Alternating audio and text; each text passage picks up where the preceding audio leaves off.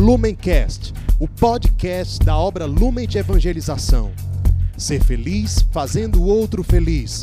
Acesse lumencerfeliz.com.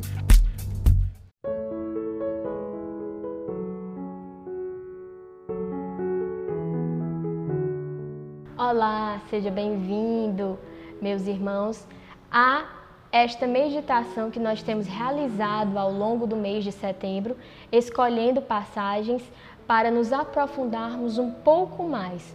Como vocês sabem, setembro é o mês da Bíblia e nós somos chamados pela nossa Santa Igreja a nos aprofundar no conhecimento do nosso Senhor através do que está aqui nas Sagradas Escrituras.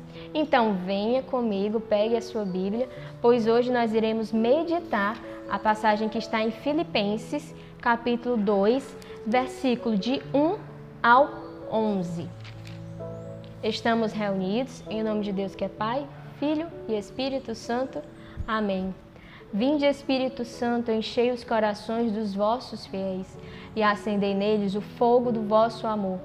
Enviai, Senhor, o vosso Espírito, e tudo será criado, e renovareis a face da terra.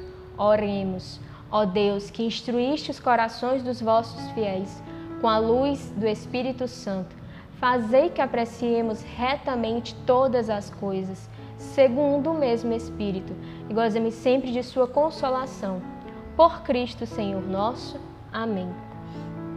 Se me é possível, pois, alguma consolação em Cristo, algum caridoso estímulo, alguma comunhão no Espírito, alguma ternura e compaixão, completai a minha alegria, permanecendo unidos. Tende um mesmo amor, uma só alma e os mesmos pensamentos.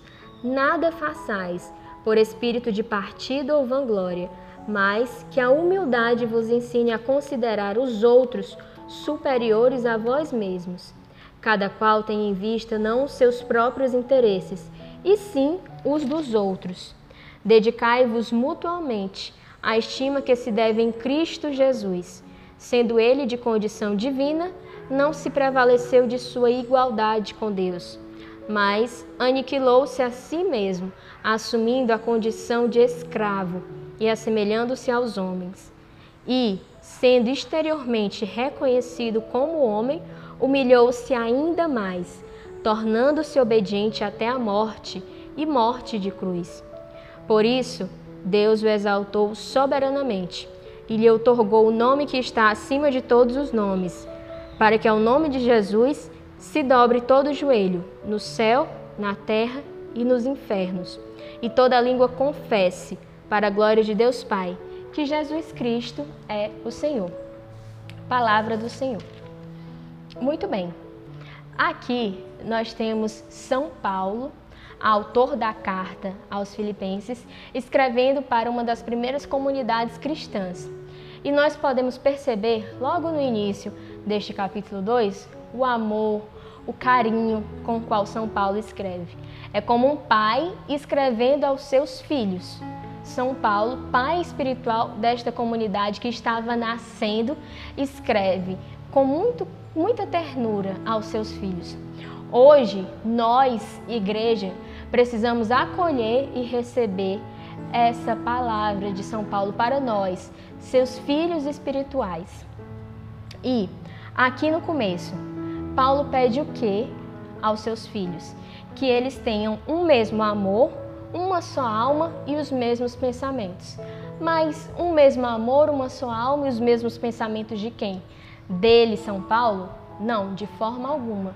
Ele pede que os seus filhos tenham um mesmo amor, uma só alma e os mesmos, e os mesmos pensamentos de Cristo Jesus. Que os filipenses tenham os mesmos pensamentos, o mesmo amor e a mesma alma de Cristo Jesus, trazendo para hoje, nós, católicos, precisamos ter os mesmos sentimentos, o mesmo amor e a mesma alma de Cristo Jesus. E vejam aqui esse começo, né? como São Paulo fala, como ele se dirige aos filipenses, com tanta doçura. Se me é possível, pois, alguma consolação em Cristo, algum caridoso estímulo, alguma comunhão no Espírito, alguma ternura e compaixão, completai a minha alegria. Quer dizer, para a alegria de São Paulo ser completa, ele pede aos filipenses que eles tenham os mesmos sentimentos, o mesmo amor, a mesma alma de Cristo. E hoje somos nós que precisamos ter esses mesmos pensamentos, esses mesmos sentimentos, essa mesma alma e esse mesmo amor. Diante disso, você pode se questionar, mas como? Como eu vou ter os mesmos sentimentos de Cristo? E a resposta também está nesta passagem. Mais à frente, a partir do versículo 6, nós entendemos o que significa ter os mesmos sentimentos de Cristo. Sendo ele de condição divina, não se prevaleceu de sua igualdade com Deus, mas aniquilou-se a si mesmo, assumindo a condição de escravo e assemelhando-se aos homens. E, sendo exteriormente reconhecido como homem, humilhou-se ainda mais, tornando-se obediente até a morte e morte de cruz. Ou seja, ter os mesmos sentimentos de Cristo não é eu buscar lugares de vanglória, lugares de status, não é eu humilhar as pessoas, é justamente o contrário disso.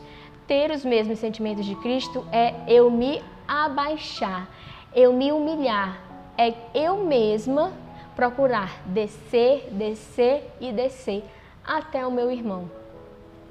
Isso é o que resume ter os mesmos sentimentos de Cristo, porque foi assim que Cristo viveu.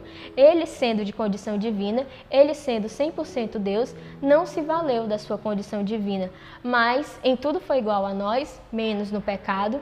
Se nós olharmos toda a vida de Jesus, foi uma vida humilde, foi uma vida de escondimento, foi uma vida de abaixar-se. O primeiro abaixar-se de Cristo foi o qual? Foi a encarnação ele, sendo Deus, assumiu a condição e a forma humana.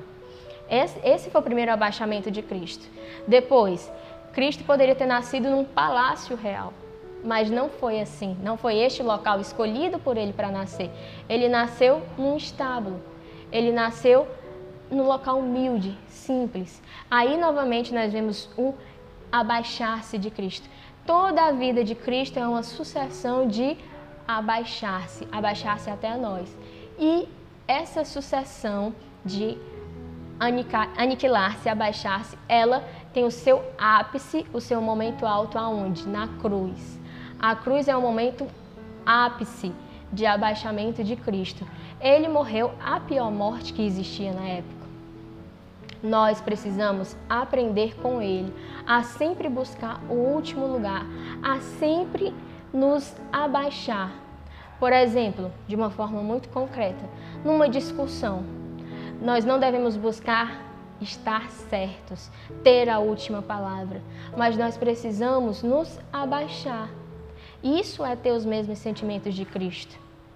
Nós precisamos nos abaixar também ao amar os nossos irmãos.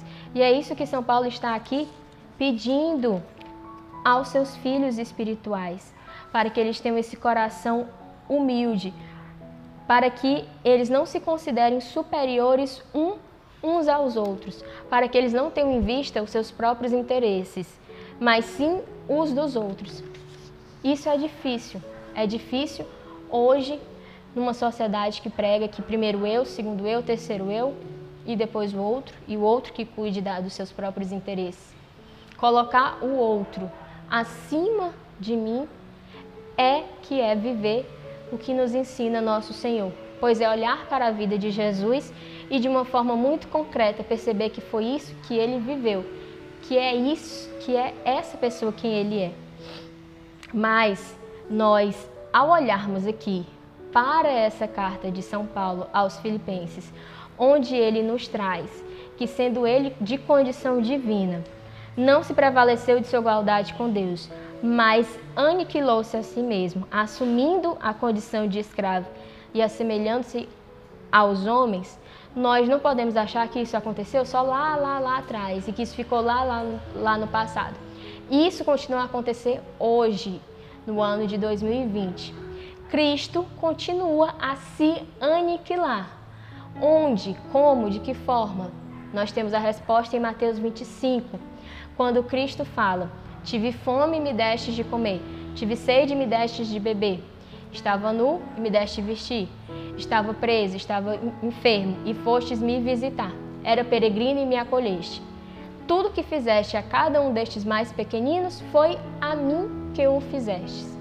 Então, ainda hoje, Cristo continua a se aniquilar, Cristo continua a se abaixar, estando presente, encarnado nos mais abandonados, sofrendo as dores daqueles mais abandonados, sofrendo a, dor de uma criança que é abortada, de uma criança que não chegou a nascer, que ele foi negado o direito à vida, sofrendo a dor de crianças e crianças nas nossas comunidades carentes que sofrem abusos em suas casas, que sofrem abusos verbais, que sofrem abusos físicos, que sofrem, que sofrem até mesmo abusos sexuais. Cristo continua se aniquilando hoje naqueles mais abandonados, que estão nas ruas, naqueles, naqueles idosos que estão nos asilos, abandonados, esquecidos pelos seus familiares. De tantas e de tantas e de tantas e de tantas formas, Cristo continua a viver o que São Paulo escreveu aqui aos Filipenses. Cristo continua a se aniquilar. Cristo continua a se abaixar. Então, nós somos chamados a ir ao encontro desse Cristo, a ir ao encontro deste Jesus abandonado. Nós somos chamados a ir consolá-lo, amá-lo, a socorrê-lo, a não deixá-lo preso nesta condição, nesta condição de abandono em que ele se encontra hoje. Nós podemos sim e nós devemos ser resposta. Precisamos ter os mesmos sentimentos de Cristo, ter os mesmos sentimentos do ressuscitado e ir ao encontro do mais abandonado. Com certeza, essa é sim uma tarefa muito difícil, porque muitas vezes nós não fomos educados ou não crescemos e aprendemos isso na nossa vida, mas nós precisamos sair de nós mesmos e ir ao encontro desses nossos irmãos que hoje atualizam essa passagem na sua própria carne. Então peçamos à Virgem Maria, Virgem Mãe da Piedade, que nos ensine a sair de nós mesmos e a amar o seu filho até o fim, a amá-lo nas suas dores, a amá-lo nas suas feridas e a tocar na sua carne sofredora nos dias de hoje. Com Maria sempre, Ave Maria, cheia de graça, o Senhor é convosco. Bendita sois vós entre as mulheres, bendito é o fruto do vosso ventre, Jesus. Santa Maria, Mãe de Deus, rogai por nós, pecadores, agora e na hora de nossa morte. Amém. Continuaremos reunidos em nome de Deus que é Pai, Filho e Espírito Santo. Amém. Lumencast, o podcast da obra Lumen de Evangelização. Ser feliz fazendo o outro feliz. Acesse lumencerfeliz.com.